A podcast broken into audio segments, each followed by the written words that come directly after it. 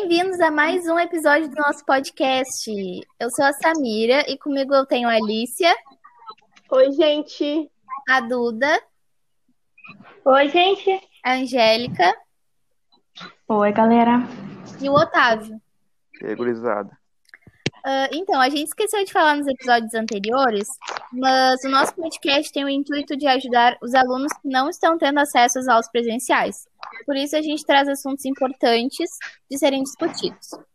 Uh, enfim, agora que isso já está esclarecido, no podcast de hoje a gente vai falar sobre o período de transição do pré-modernismo e a importância de se ter um currículo honesto. Então, vamos lá!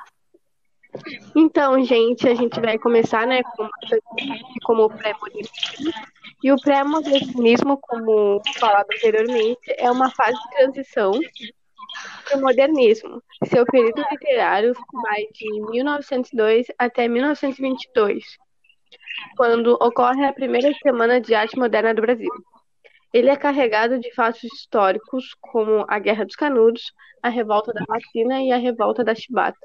Por ser um período de transição, ele tem influência de várias escolas literárias anteriores, como o realismo, o naturalismo e o simbolismo, sendo uma mistura entre eles.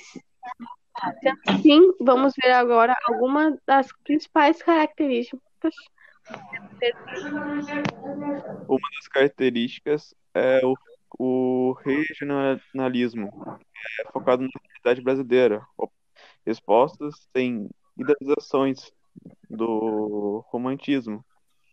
A marginalização do ser humano caipira, mulato, gaúcho e sertanejo, mas também trazendo realidades com fatos políticos e sociais contemporâneos.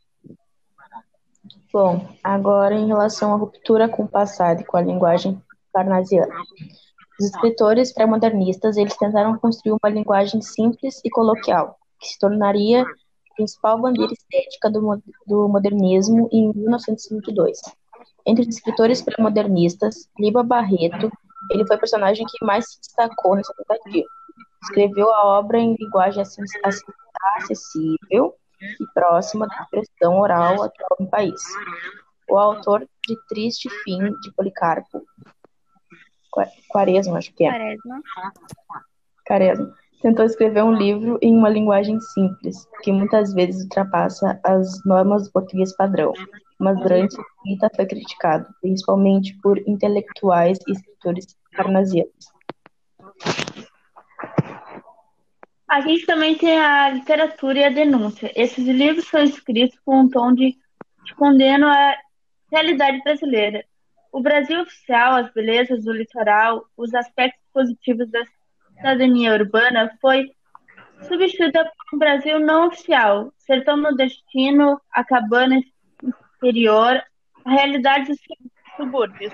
A realidade oficial do Brasil está totalmente exposta. A contemporaneidade né? A literatura descreve fatos políticos contemporâneos, condições econômicas e sociais, e diminui a distância entre a realidade e a ficção. Abordagem de questões sociais no Brasil, né? A desigualdade, conflito, pobreza, exclusão social e política. Por ser esse período de transição, cada escritor possui seu próprio estilo. Uh, agora vou falar um pouquinho sobre o conto do Homem que Sabia Javanês. Uh, esse é um dos contos mais famosos do Lima Barreto, que também é um dos, do, um, um dos escritores mais importantes do pré-modernismo. Nele, a gente tem a história do Castelo, um homem desempregado e desesperado em busca de um emprego. Castelo, certo dia, vê um anúncio no jornal sobre vagas para um professor de javanês. Em meio à crise, ele decide fingir que sabia o idioma e se candidatar à vaga. Por falta de opções, ele é aceito e passa a fingir cada vez mais sobre o tal idioma. Por ser o único tradutor desse idioma do javanês aqui no Brasil, ele se torna um diplomata muito famoso. É muito engraçado, mas esse conto tem um enorme fundo de crítica e desonestidade da população brasileira. E é possível identificar as características do pré-modernismo nele, sendo uma ótima opção de leitura para estudos sobre esse tema.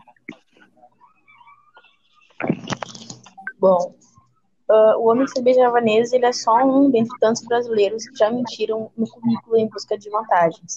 E falando nisso, hoje nós vamos ressaltar um pouco a importância de um bom currículo para a nossa vida acadêmica e profissional. Ultimamente, as empresas estão à procura de empregados que tenham um bom currículo e, além de tudo, honesto, que é muito difícil realmente. O currículo é como se você estivesse resumindo as suas habilidades para mostrar para alguém que você é capaz de fazer tal coisa. Mas se você mentir em algo no seu currículo, currículo logo alguém irá descobrir. Isso pode fazer com que você perca a grande oportunidade de seu emprego. Então, o melhor a se fazer é se empenhar para aprender o que deseja e chegar em um local seguro de que em nenhum momento você mentiu sobre você mesmo. Além de manter um bom caráter nas empresas, a confiança que elas terão em você será maior e suas chances automaticamente irão aumentar. Uh, além da honestidade, um currículo precisa estar bem preenchido. Uh, é bom que você tenha conhecimento de outros idiomas e cursos extracurriculares quais você pode fazer no Senai ou no ISP, para que seu currículo se destaque dentre os outros e suas chances aumentem ainda mais. Bom, gente, o podcast de hoje vai ficando por aqui. A gente espera que vocês tenham aproveitado bastante as nossas dicas e as informações que a gente deu. Até a próxima. Tchau. Tchau, tchau. Tchau, gente.